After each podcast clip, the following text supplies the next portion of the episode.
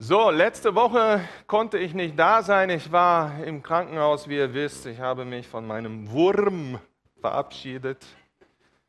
So ein kleines Ding, was doch so große Schmerzen verursachen kann, ne? der Blinddarm. Und ich danke Matthäus nochmal ganz herzlich, dass er spontan bei der Predigt eingesprungen ist. Ich weiß nicht, wie es euch geht. Ich habe in den letzten Wochen viel über Asbury gehört. Ja, habt ihr schon was von Asbury gehört? Wer hat was gehört? Ich weiß es nicht, ob das an unseren sozialen Media-Kanälen liegt, dass wir da irgendwie immer voll gebombt werden mit irgendwelchen Leuten, die da hinfahren und so weiter. Die Brasilianer sind ja auch sehr anfällig für solche Geschichten, dahin zu rennen und Erweckung zu suchen. So, und ah, es ist äh, spannend und ja, wir gucken solche Sachen an und uns stehen die nicht mehr vorhandenen Haare zu Berge. Und wir freuen uns und dann treten auch die großen wichtigen Leute auf den Plan und fangen an, theologische Diskussionen zu führen, ob jetzt in Asbury echt Erweckung ist oder ob das keine Erweckung ist. Und wir probieren mal ganz schnell so alle Schubladen aus. Ne, wo packen wir jetzt Asbury rein? Also wir gucken da mal einfach drauf, ohne da drin zu sein und beurteilen mal, was da so vor sich geht. Und dann, je nachdem, wo wir stehen, machen wir irgendwelche Schubladen auf und packen Asbury rein. Ne, Asbury soll sich ausgebreitet haben bis äh, zu 30 anderen Universitäten, habe ich heute Morgen noch gesehen. Also irgendwas ist im Gange. Ja, irgendwas ist im Gange. Und ich persönlich weiß nicht, ob es unser Ziel ist, dass wir auf sowas einen Stempel drauf machen müssen. Nein, nein. Ja, wir sollen da keinen Stempel drauf machen. Ja, und dann hörte ich jemanden in einer christlichen Radio, Fernsehshow oder was weiß ich, was der so hat, irgend so einen Kanal. Ja, Asbury und so, die haben echt ein grundsätzliches Problem weil die singen echt nur Lieder von Bethel und von Maverick und von, welche haben wir noch? Noch zwei große? Hillsong und äh, Elevation. Uh, ja? Und ich merkte, okay, Kollege, du stehst dem Ganzen nicht neutral gegenüber. Ja? Also irgendwelche Sachen, die da passieren, ärgern dich.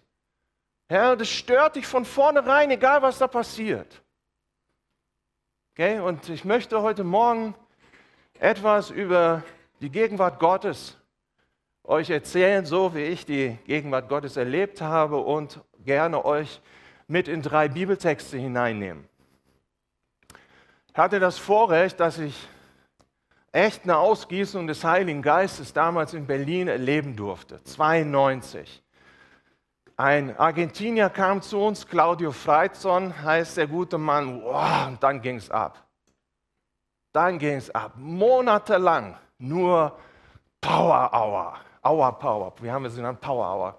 Ja, nur Leute Ausgießung des Geistes und Leute wurden voll vom Heiligen Geist und fielen auf den Boden und lachten und machten alles und so weiter. Das war der Hammer.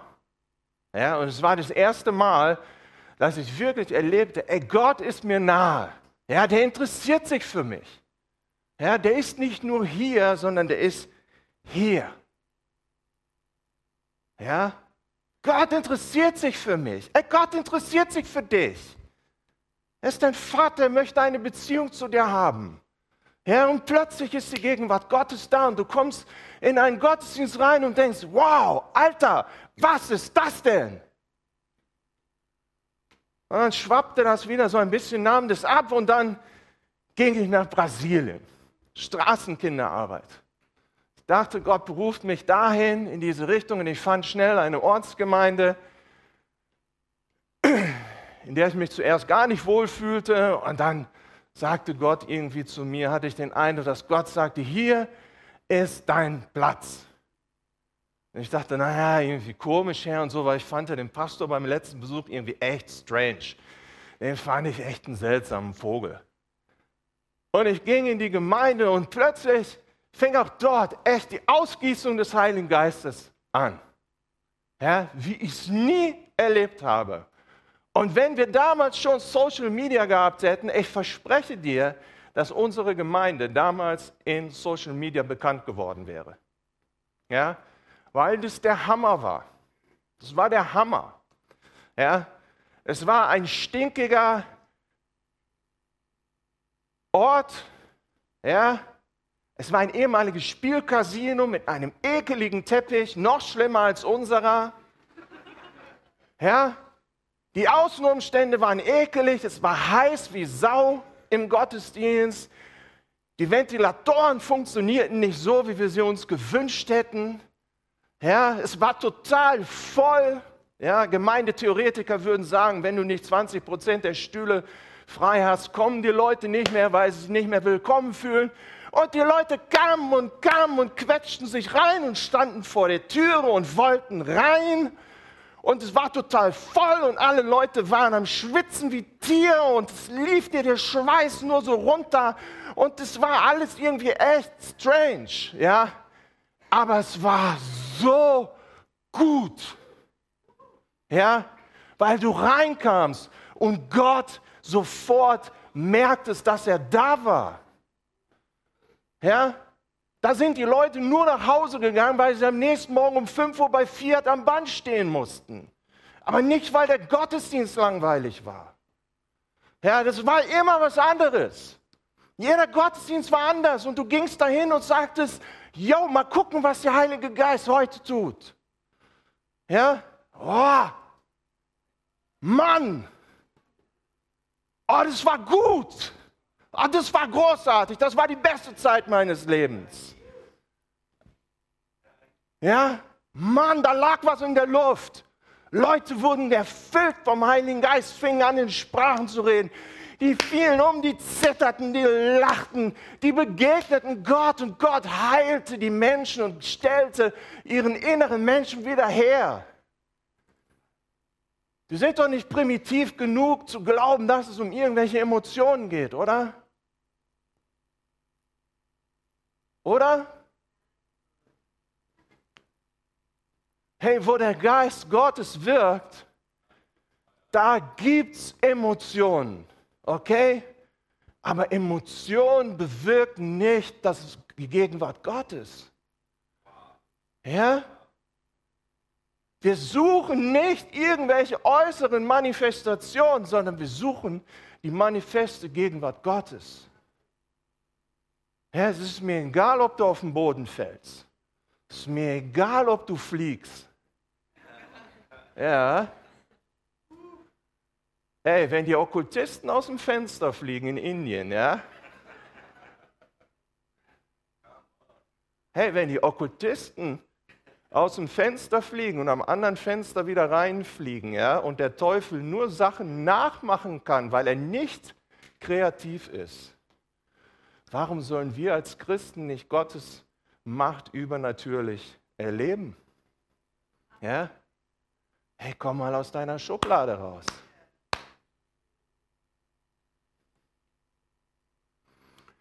Und dann erlebte ich auch in der Gemeinde, wie aus irgendwelchen Gründen die Gegenwart Gottes abnahm. Ja?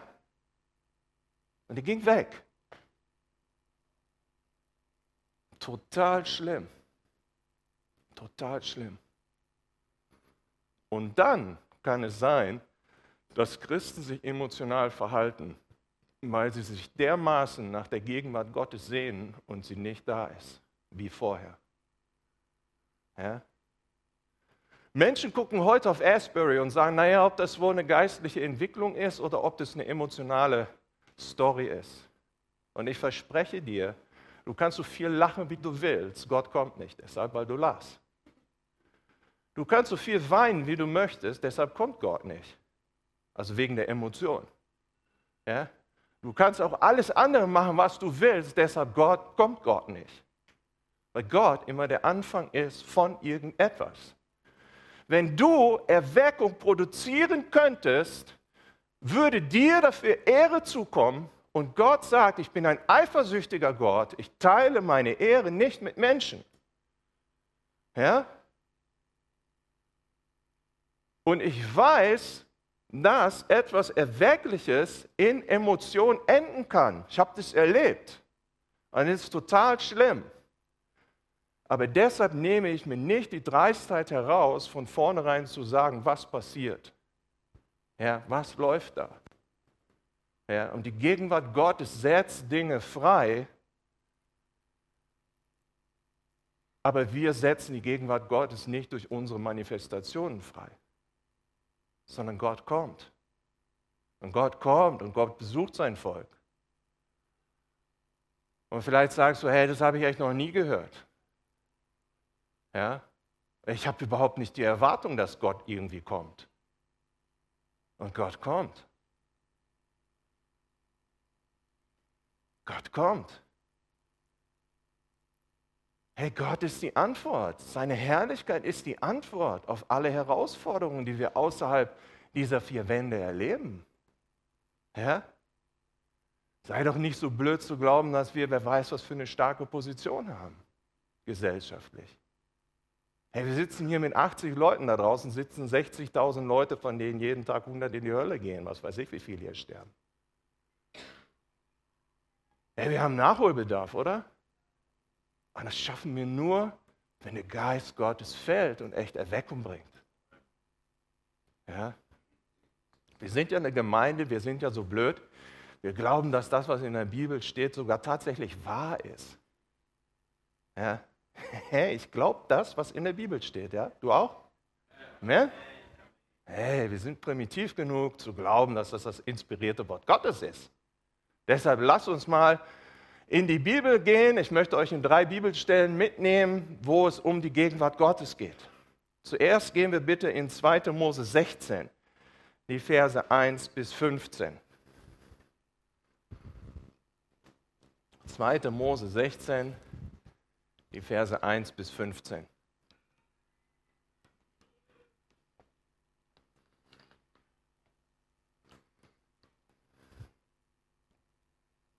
Haben wir heute keine russische Übersetzung? Ah? Russisch haben wir? Nein? Tut mir leid.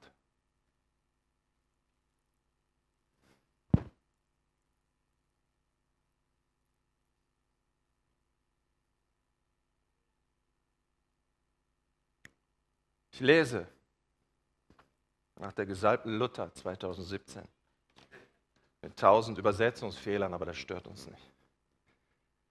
Von Elim brachen sie auf und die ganze Gemeinde der Israeliten kam in die Wüste Sin, die zwischen Elim und Sinai liegt, am 15. Tage des zweiten Monats, nachdem sie von Ägypten ausgezogen waren. Und es murrte die ganze Gemeinde der Israeliten wieder Mose und Aaron in der Wüste. Und die Israeliten sprachen, wollte Gott, wir wären in Ägypten gestorben durch des Herrn Hand, als wir bei den Fleischtöpfen saßen und hatten Brot die Fülle zu essen. Denn ihr habt uns dazu herausgeführt in diese Wüste, dass ihr diese ganze Gemeinde an Hunger sterben lasst. Da sprach der Herr zu Mose, siehe, ich will euch Brot vom Himmel regnen lassen und das Volk soll hinausgehen und täglich sammeln, was es für den Tag bedarf, dass ich es prüfe, ob es in meinem Gesetz wandle oder nicht. Am sechsten Tag aber wird es geschehen, wenn sie zubereiten, was sie einbringen, dass es doppelt so viel sein wird, wie sie sonst täglich sammeln. Mose und Aaron sprachen zu ganz Israel, am Abend sollt ihr inne werden, dass euch der Herr aus Ägyptenland geführt hat, und am Morgen werdet ihr des Herrn Herrlichkeit sehen, denn er hat euer Murren wieder den Herrn gehört. Was sind wir, dass ihr wieder uns murrt? Weiter sprach Mose, der Herr wird euch am Abend Fleisch zu essen geben und am Morgen Brot die Fülle, weil der Herr euer Murren gehört hat, womit ihr wieder ihn gemurrt habt. Denn was sind wir? Euer Murren ist nicht wieder uns, sondern wieder den Herrn. Und Mose sprach zu Aaron, sage der ganzen Gemeinde der Israeliten, kommt herbei vor den Herrn, denn er hat euer Murren gehört. Und als Aaron noch redete zu der ganzen Gemeinde der Israeliten, wandten sie sich zur Wüste hin und siehe, die Herrlichkeit des Herrn erschien in der Wolke. Und der Herr sprach zu Mose, ich habe das Murren der Israeliten gehört. Sage ihnen, gegen Abend sollt ihr Fleisch zu essen haben und am Morgen von Brot satt werden und sollt inne werden, dass ich, der Herr, euer Gott bin. und am Abend kamen Wachteln herauf und bedeckten das Lager, und am Morgen lag Tau rings um das Lager. Und als der Tau weg war, siehe, da lag es in der Wüste rund und klein wie Reif auf der Erde. Und als es die Israeliten sahen, sprachen sie untereinander, Manhu, denn sie wussten nicht, was es war. Mose aber sprach zu ihnen, es ist das Brot, das euch der Herr zu essen gegeben hat.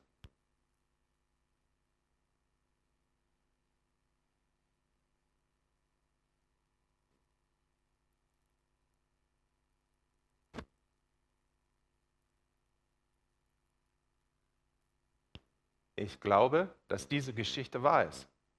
Okay? Ich glaube, dass es so passiert ist. Warum? Weil es da steht. Hm? Also, die Herrlichkeit des Herrn kann sich manifestieren. Okay? Steht da.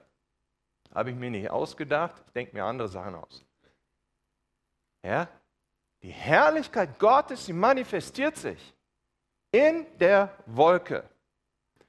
Vers 10 sagt, und siehe, die Herrlichkeit des Herrn erschien in der Wolke. Die Herrlichkeit des Herrn, sie manifestiert sich, sie ist erfahrbar, sie ist sichtbar. Ja? Und Gott sagt, ich bin derselbe gestern, heute und in alle Ewigkeit.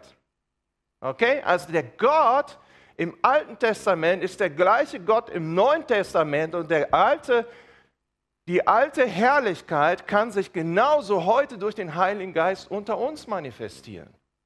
Okay, es ist nichts, was etwas Historisches ist, was mit den Aposteln beendet wurde oder in dem Moment, in dem wir im neuen Bund leben. Dann sagt Mose oder der Text in den Versen 6 und 7, am Abend sollt ihr inne werden, dass ich, der Herr, aus euch, nochmal, am Abend sollt ihr inne werden, dass euch der Herr aus Ägyptenland geführt hat, und am Morgen werdet ihr des Herrn Herrlichkeit sehen. Ja? Die Bibel sagt, am Morgen werdet ihr die Herrlichkeit des Herrn sehen. Ja? Was haben die Israeliten am Morgen gesehen?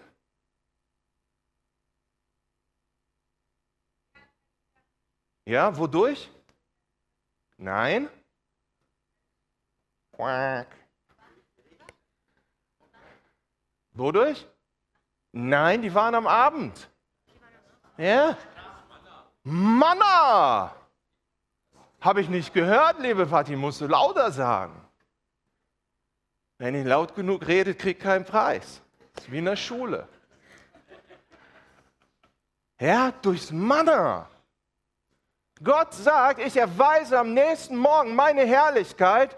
Die Israeliten kommen aus dem Zelt und sehen den Boden voll mit Manna. Ja? Und der Grund,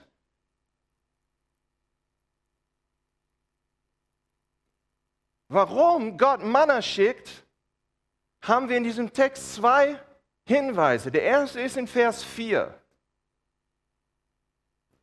Da sprach der Herr zu Mose, siehe, ich will euch Brot vom Himmel regnen lassen und das Volk soll hinausgehen und täglich sammeln, was es für den Tag bedarf dass ich prüfe, ob es in meinem Gesetz wandle oder nicht. Okay? Ob die genug zu essen haben, ist sekundär. Ja, Gott hat denen kein Manna gegeben, damit er prüft, ob die sich überfressen oder nicht. Ja? Sondern er hat gesagt, ich möchte sehen, ob sie in meinem Gesetz wandeln oder nicht.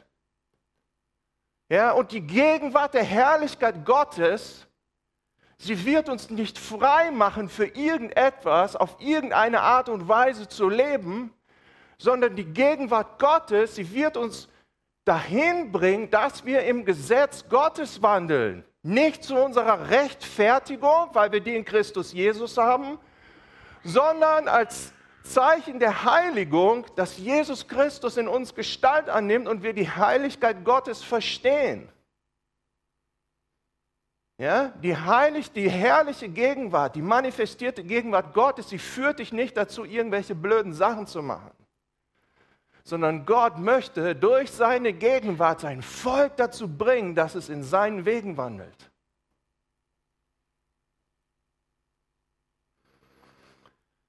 Vers 12 sagt, und am Morgen von Brot satt werden und sollt inne werden, dass ich der Herr, euer Gott bin. Ja, die Gegenwart Gottes, sie zeigt uns ganz klar den Herrschaftsanspruch Gottes über unser Leben. Sie soll uns dazu führen, dass wir uns vor Gott niederknien und sagen, ja Herr, du bist Gott, ich bete nur dich an, weil du allein würdig bist. Die Gegenwart Gottes führt uns nicht in irgendwelche falschen Freiheiten.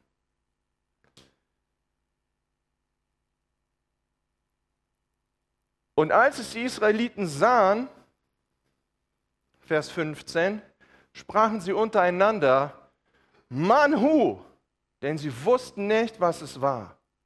Mose aber sprach zu ihnen, es ist das Brot, das euch der Herr zu essen gegeben hat. Ne, das, was wir heute Manna nennen und was Manna genannt wurde. Es kommt von dem Ausdruck, was ist das? Manhu. Ja? Und ich sage dir aus meiner Erfahrung, ja, meine Erfahrung ist echt limitiert. Ja? Wenn Gottes Gegenwart kommt, dann passieren Dinge, die du nicht kennst. Ja? Wenn Gottes Gegenwart sich manifestiert, dann werden wir da stehen und sagen, was ist das denn? Manhu, was ist das? Ja? Weil Gott Gott ist und er lässt sich nicht in irgendwelche Schubladen packen, ja, wo du einen Stempel drauf machst. Uh, so sieht Erweckung aus. Ja? Ich weiß es nicht, wie Erweckung aussehen wird. Ich weiß es nicht. Das wird glorreich sein. Das wird fett sein. Das wird richtig gut werden. Yeah. Hey, das ist unsere einzige Chance.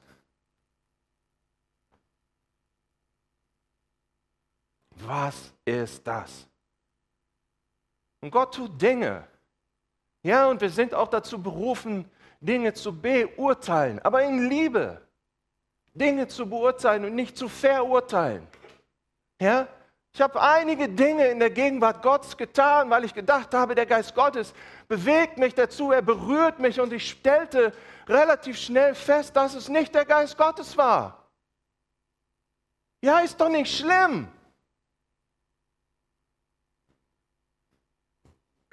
Hey, es ist mir lieber, dass du etwas 20% im Geist erlebst und 80% in deiner Seele, die wir ja nicht vorne an der Garderobe abgeben. Ne? Da hängen wir unsere Jacke auf, aber nicht unsere Seele. Ja? Es ist mir wichtiger, dass wir 20% etwas im Geist erleben, was natürlich steigerungsfähig sein sollte, aber besser 20% im Geist und 80% in der Seele als null Geist und 100% Seele. Hello. Fürchte dich nicht. Fürchte dich nicht davor, dass du Dinge nicht verstehen wirst, wenn der Geist Gottes fällt. Hab keine Angst davor, dass Gottes Geist uns als Deutsche überfordern wird.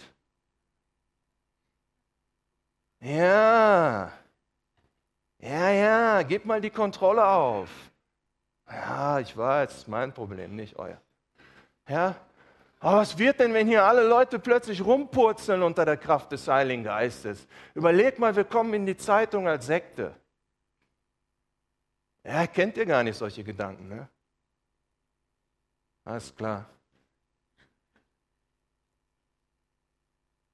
Hey, du kannst dich darauf einlassen. Gott ist gut. Der Heilige Geist ist gut. Wir brauchen keine Angst zu haben. Gott weiß doch, was er in Wesel tun möchte. Ja? Gott weiß doch, was ihr ertragt und was Wesel erträgt. Ja? Fürchte dich nicht.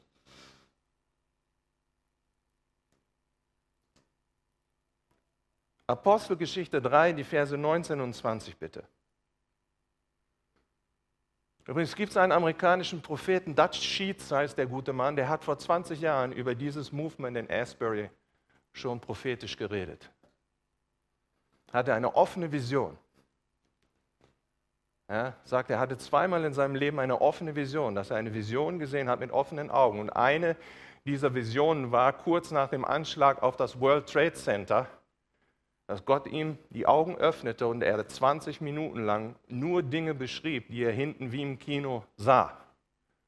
Ja, der saß dort und er redete und über Mikrofon gab er auf einer Konferenz weiter, was er hinten sah, was wie ein Film ablief. Ja, und da hat er gesehen, wie das Feuer Gottes sich über die amerikanischen Universitäten ausbreitet. Stehen euch die Haare zu Berge oder nur mir? Ich merke das hier so an der Seite, da sind noch ein paar. Ja. Ey, der Geist Gottes, er redet. Der Geist Gottes, er sagt seiner Braut, was kommt. Ja, der Geist Gottes, er bewegt Dinge. Der Geist Gottes, er macht Dinge möglich. Apostelgeschichte. Tut nun Buße und bekehrt euch, dass eure Sünden getilgt werden auf das Zeiten der Erquickung kommen von dem Angesicht des Herrn und er den sende, den er für euch zum Christus bestimmt hat, Jesus. Okay, das ist in dem Kontext kurz nach der Heilung des Gelähmten am Tempel. Ja? Petrus sagt, tut Buße und bekehrt euch, dass eure Sünden getilgt werden, auf das Zeiten der Erquickung kommen von dem Angesicht des Herrn. Ja, so, da haben wir zwei spannende Worte. Ja, wir haben eigentlich mehrere spannende Worte. Ne? Das erste spannende Wort für uns ist ja Buße. Ne? Ja, mögen wir nicht so das Wort, ich weiß. Aber ich sage dir, du kannst keine Buße in dir produzieren. Okay? Du kannst sie nicht produzieren. Du kannst dich nicht vor dem Herrn zerreiben und sagen, Herr, ich muss verändert werden. Oh, es tut mir leid für das, woran ich mich gar nicht erinnere. Es tut mir leid für meine falschen Haltungen, deren ich mir gar nicht bewusst bin. Nein, es geht so nicht. Der Geist Gottes, er kommt zuerst. Und der Geist Gottes öffnet dir die Augen und sagt, hey, mein lieber Thomas, das, was du machst, ist nicht richtig. Ich lade dich ein, anders zu werden. Ich lade dich ein, in aller Liebe, das nicht zu tun. Ich denke, es wäre besser, wenn du diese und diese Gewohnheit in deinem Leben einfach aufgeben würdest für mich. Ich möchte dich bitten, das nicht mehr zu tun. Ich habe das mal echt erlebt. Da habe ich gedacht, das ist nicht der Herr. Das ist viel zu nett. Ich dachte, wenn Gott zu mir redet, ey, wow. Es war nicht Gott, es war viel zu freundlich. Die Güte Gottes leitet uns zur Umkehr. Ja? Aber wenn der Geist der Buße an dein Leben klopft, musst du antworten. Ja? Der Herr erwartet darauf, dass du die Türe aufmachst und sagst, okay, ich bin dabei. Ich mache das nicht mehr für dein Reich. Ich mache das nicht mehr, weil ich verstehe, dass es nicht in dir ist, Jesus. Buße und bekehrt euch. Ja, Buße ist Zielverfehlung.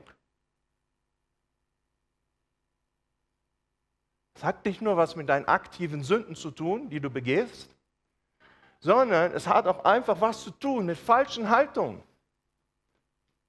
Hey, wir haben als Christen so viele falsche Haltungen, die nichts mit dem Reich Gottes zu tun haben.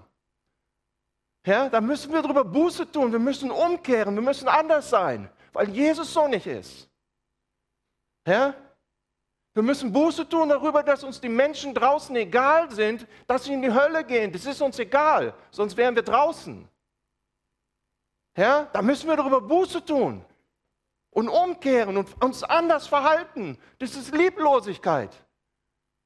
Das Größte, was du in deinem Leben findest, ist die Ewigkeit mit Gott. Richtig? Das sollte ja eigentlich jeder wissen. Und ich schließe mich bei euch mit ein.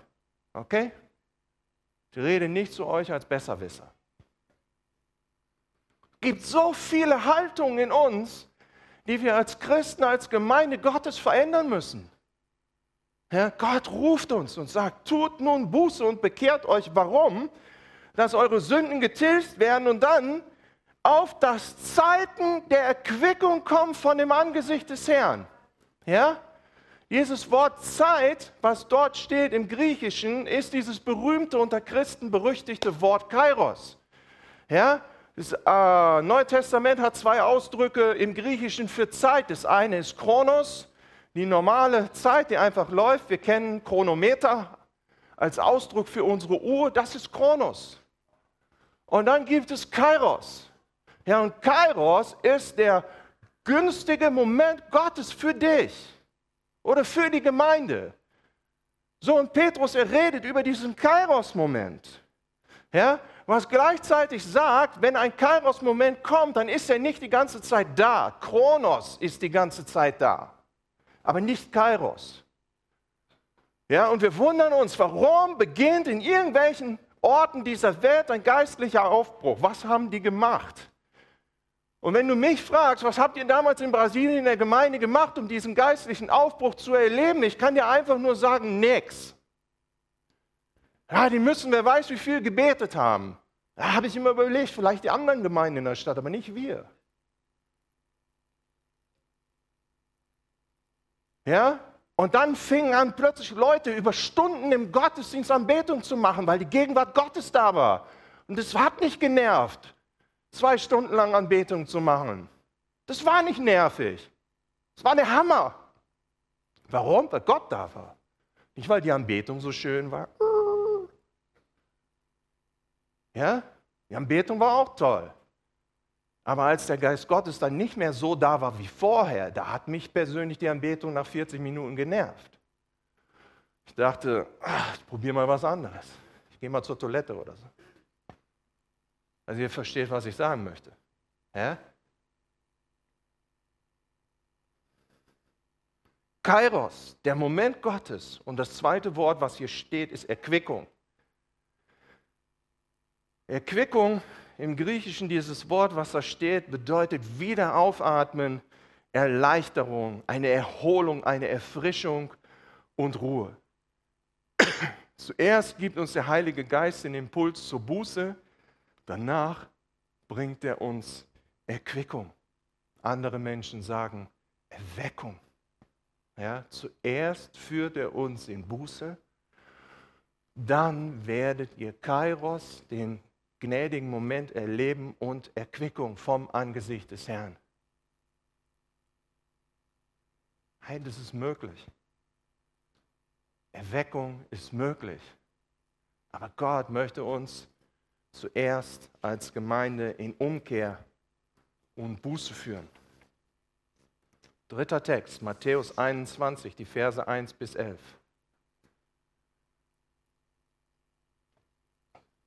Matthäus 21, die Verse 1 bis 11.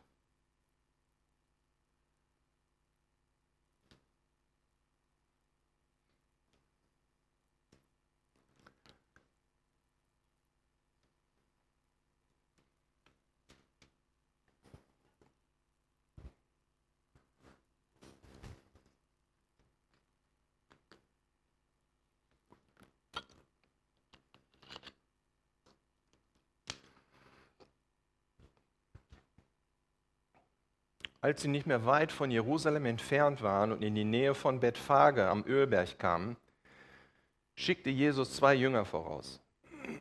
Er gab ihnen folgende Anweisung. Geht in das Dorf, das ihr vor euch seht. Gleich beim Ortseingang werdet ihr eine Eselin finden, die angebunden ist und bei ihr ein Fohlen.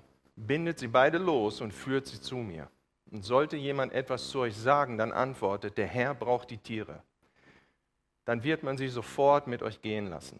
Das geschah, weil sich erfüllen sollte, was durch den Propheten vorausgesagt worden war.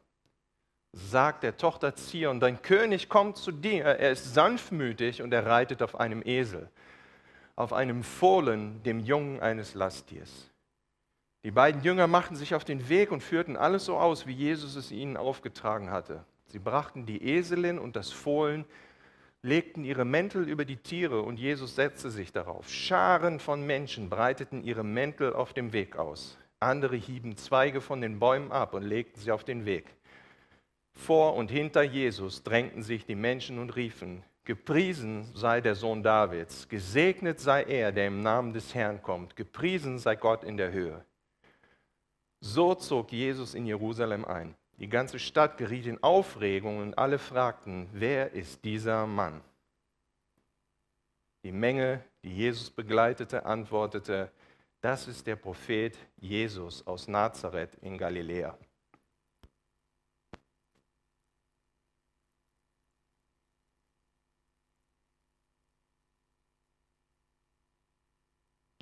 Die Frage, die das Volk stellt, wer ist das? Es erinnert mich an Manhu. Hey, was ist das? Wer ist das?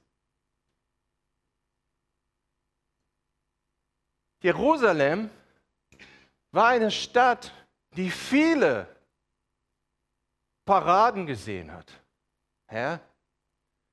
Jerusalem hat Triumphzüge gesehen, Sie hat gesehen, wie weltliche Könige in die Stadt ein- und auszogen, wie Herrscher große Paraden abhielten und so weiter. Und dann kam Jesus, unser König.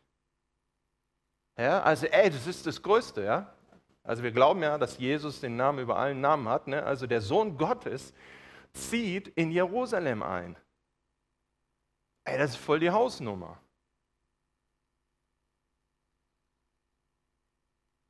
Und dann kommt dieser König und reitet auf einem Esel. Jesus, der Sohn Gottes, zieht anders ein, als was alles Jerusalem bisher gesehen hat. Auf einem Esel, mit schreienden Jüngern, mit Scharen von Menschen, die ihre Kleidungsstücke ausziehen und auf den Boden schmeißen und irgendwelche Palmzweige dahin werfen.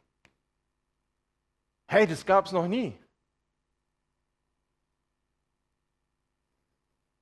Die Szene war eines Königs so unpassend, dass die Menschen fragten, wer ist das? Wer ist das? Bedeutet, an den Außenumständen war nicht ersichtlich, wer da in die Stadt zog. Ja, Jesus, er manifestiert seine Gegenwart, indem er als König in Jerusalem einzieht.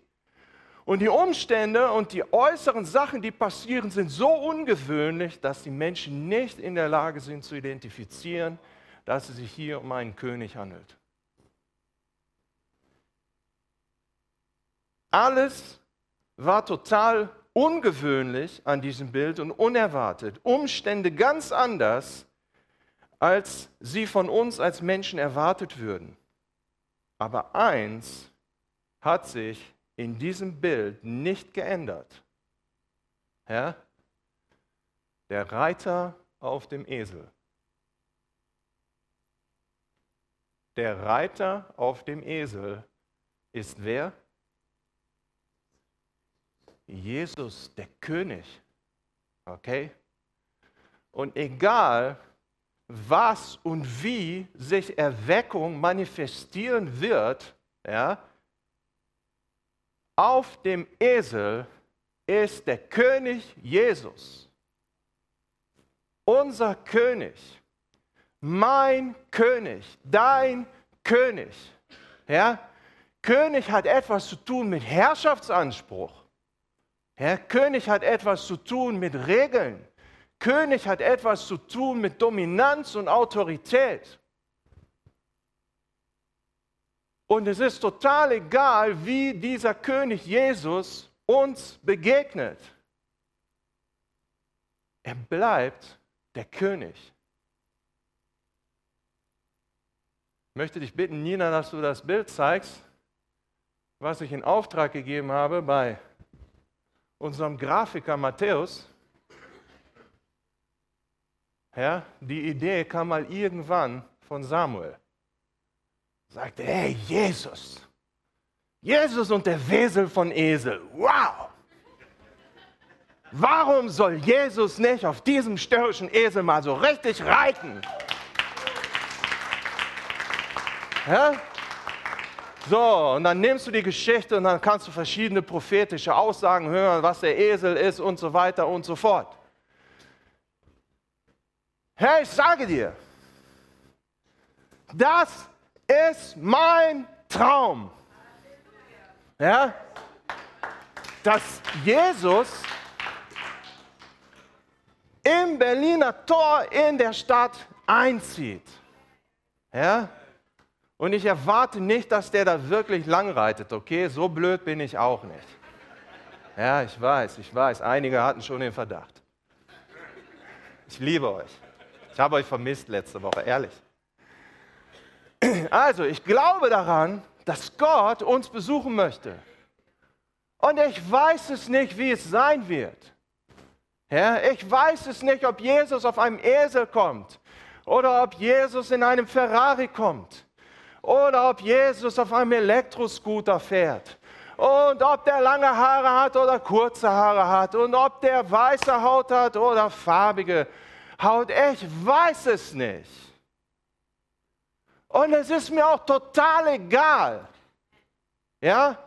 Sondern eins weiß ich, wenn Jesus zu uns kommt, dann kommt er als König. Ey, wir brauchen das. Wir brauchen das. Wir brauchen diese manifestierte Herrlichkeit Gottes. Wir brauchen das. Sie existiert. Und wir brauchen das. Wir haben nichts davon, wenn das in Asbury stattfindet. Das ist toll, wenn das da ist. Und wir segnen die Geschwister und freuen uns darüber mit ihnen und danken dem Herrn. Aber das löst unser Problem in Wesel nicht. Hey, wir brauchen die Gegenwart Gottes, Leute. Wir brauchen, dass der König nach Wesel kommt. Ja. Oh, ich finde das Bild so gut. Ja. Wir dürfen es nicht benutzen, weil auf den Bildern Copyright liegt. Aber ich danke dir, mein Lieber. Okay? hey, wir wünschen uns, dass Jesus, der Sohn Gottes, mit seiner Herrlichkeit nach Wesel kommt. Und weißt du, was zuerst stattfinden wird? Oder in dem Moment Buße. Du wirst ihn nicht produzieren können, sondern Gott wird mit dir reden, der Heilige Geist wird mit dir sprechen. Und dann ist deine Verantwortung, dass in dem Moment, wo der Geist Gottes dich auf Buße hinweist, dass du antwortest und sagst, ja Herr. Und wenn du anfängst umzukehren und auf die Gegenwart Gottes zu antworten, dann fängt die Gegenwart Gottes an, sich hochzuschrauben. Ja. Hey, unsere Gemeinde, sie hat am Anfang in Brasilien ganz stark gelehrt, dass wir einander die Sünden bekennen sollen. Das ist echt blöd. Hey, einander die Sünden zu bekennen, ist nicht witzig. Es reicht doch, wenn ich das im Herrn sage, oder? Naja, ist klar.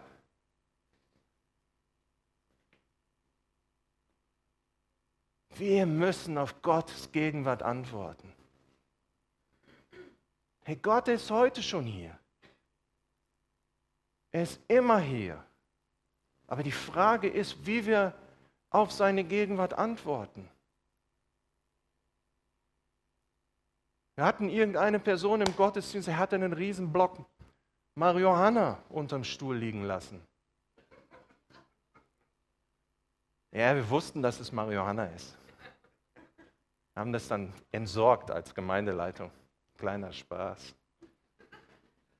Nein, aber er hat einen Block Shit da unten lassen. Pot oder wie man sagt hier. Ja? Warum? Weil ihn der Geist Gottes überführt hat. Mann, das lag neben dem Stuhl. Ja, das ist ihm nicht aus der Tasche gefallen. Ja? Ich habe einen Typen kennengelernt, der war Drogendealer.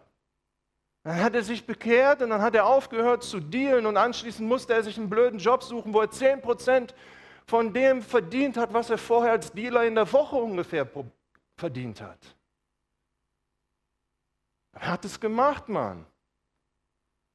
Der Geist Gottes, er rührt uns an und er führt uns in Veränderung hinein. Wir müssen antworten auf das, was er uns zeigt. Ich muss antworten. Ich, Thomas, muss antworten auf das, was der Geist Gottes mir sagt. Aber ich sage dir eins, die Herrlichkeit des Herrn, sie ist es wert, dass wir alles für unseren Herrn Jesus aufgeben, für unseren König.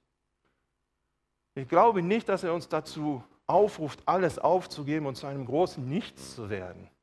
Ja, sondern Gott möchte dich segnen und stärken und dass du erfolgreich bist in dem, was er für dich vorbereitet hat, dass du Salz und Licht bist an dem Ort, wo du arbeitest, dass Gott dich erhöhen kann für, seine, für deine Treue, die du zeigst an deinem Arbeitsplatz. Gott ist es wert. Wenn der Mann auf dem Esel kommt,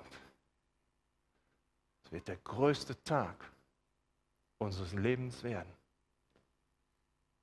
Leute, da passieren Dinge, von denen könnt ihr euch nicht, könnt ihr nicht erahnen. Ich auch nicht. Ja? Hey, wenn die Gegenwart Gottes so fett wird in der Gemeinde, ja, dann kannst du einladen, wen du willst. Brauchst du keine Angst mehr zu haben, dass es irgendwie peinlich wird. Der Typ kommt hier rein und sagt, entweder ich bekehre mich, gebe mein Leben Jesus oder ich komme nie wieder. Aber Mittel, den gibt es nicht mehr. Haben das erlebt, dass jemand mit dem Bus an der Gemeinde vorbeifuhr, er hörte die Musik, stieg an der nächsten Bushaltestelle aus, kam in die Gemeinde, nahm am Gottesdienst teil und bekehrte sich. Ja, Dinge passieren, Mann. Aber nicht, weil wir irgendwie geniale Musik gemacht haben, sondern weil der Geist Gottes die Menschen zieht weil der Geist Gottes uns überführt, weil der Geist Gottes kommt und Jesus groß macht, weil Zeichen und Wunder passieren, weil der Geist Gottes da ist, weil der Mann auf dem Esel kommt. Mann, das existiert.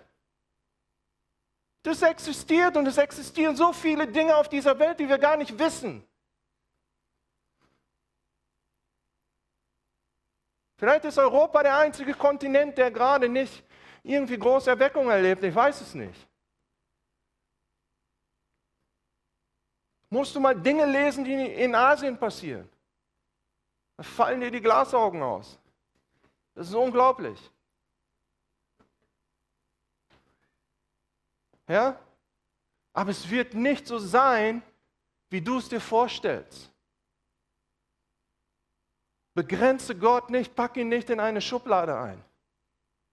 Seymour, der Leiter der Erweckung in der Susa Street, der Typ saß immer vorne und hatte eine Tüte auf dem Kopf. Ey, der hatte eine Tüte auf dem Kopf. Ja? Der saß da im Gottesdienst mit einer Tüte auf der Birne. Ja, total bescheuert. Ja? Mann, da würden wir uns drüber aufregen. Wie kann der nur so blöd sein und sich eine Tüte über den Kopf ziehen? Hat er nicht verstanden, dass wir mit aufgedecktem Angesicht vor dem Herrn sein dürfen? Wo lebt er eigentlich? Ey Mann, das war der Erweckungsträger. Ja? Uns wird gesagt, als er aufgehört hat, die Tüte sich über den Kopf zu ziehen, ging die Erweckung zurück. Ja? Und ich ermutige dich nicht im Gottesdienst zu sitzen mit einer Tüte auf dem Kopf. Ja?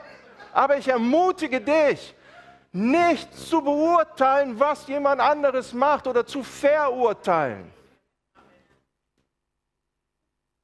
Weil der anders kommt, als du dir das vorstellst. Das verspreche ich dir, das steht in seinem Wort. Und wir werden den Heiligen Geist als Gemeinde nicht in eine Schublade packen wollen. Okay, das sage ich euch als Pastor. Ich möchte, dass der Herr hier einzieht in seiner Herrlichkeit und Dinge passieren, von denen wir bisher nur geträumt haben oder noch nicht mal geträumt haben.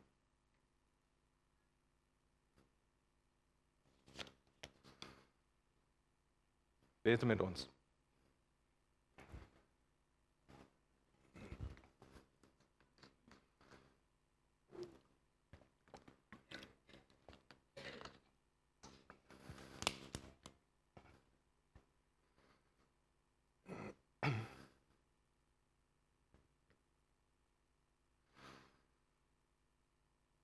Vater, wir danken dir für diese Möglichkeit, die wir haben, in deiner Gegenwart zu sein. Wir die Möglichkeit haben, dein Wort zu hören und uns mit dem Inhalt deines Wortes auseinanderzusetzen.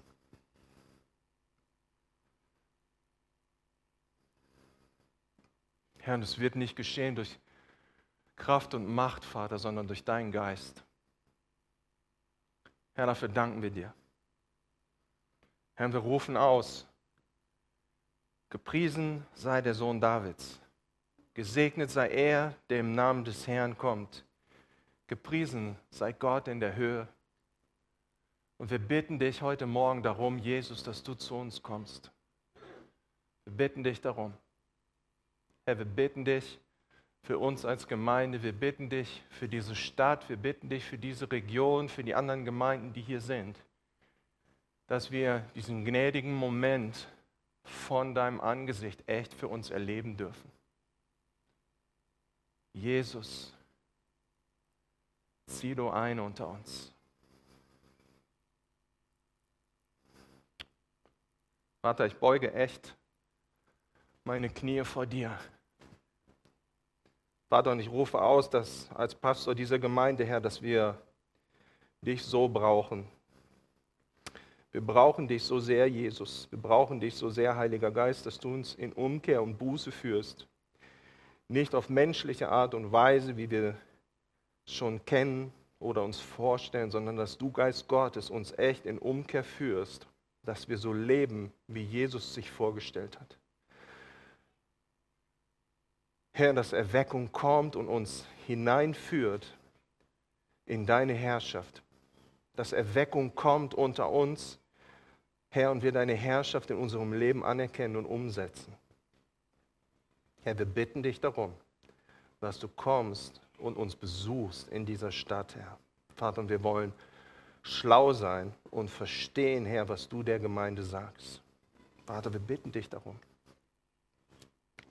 Herr, ich bitte dich darum, dass du kommst, Herr, und uns offene Ohren und geöffnete Augen schenkst, dass wir sehen können, was du uns zeigst und was du zu uns sagst. Herr, wir wollen auf das, was du uns zeigst, antworten.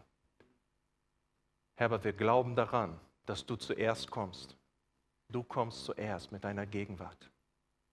Wir bitten dich darum. Herr, wir wünschen uns so viel mehr von dir. Vater, wir wünschen uns, Herr, dass so viel mehr passiert. Herr, dass dein Reich kommt, Vater. Herr, wir sehnen uns danach, dass Menschen dich kennenlernen, Vater. Wir sehnen uns danach, dass Menschen geheilt werden. Wir sehnen uns danach, Vater, dass Menschen mit dir durchbrechen, Vater. Herr, wir sehnen uns nach deiner Herrlichkeit, Vater, die real ist. Vater, wir bitten dich, komme nach Wesel sei du der König auf dem Esel, der durch unser Stadttor einzieht, dass wir rufen können, gepriesen sei der Sohn Gottes, Hosianna, Hosianna, Hosianna. Danken dir dafür, dass du real bist, Herr.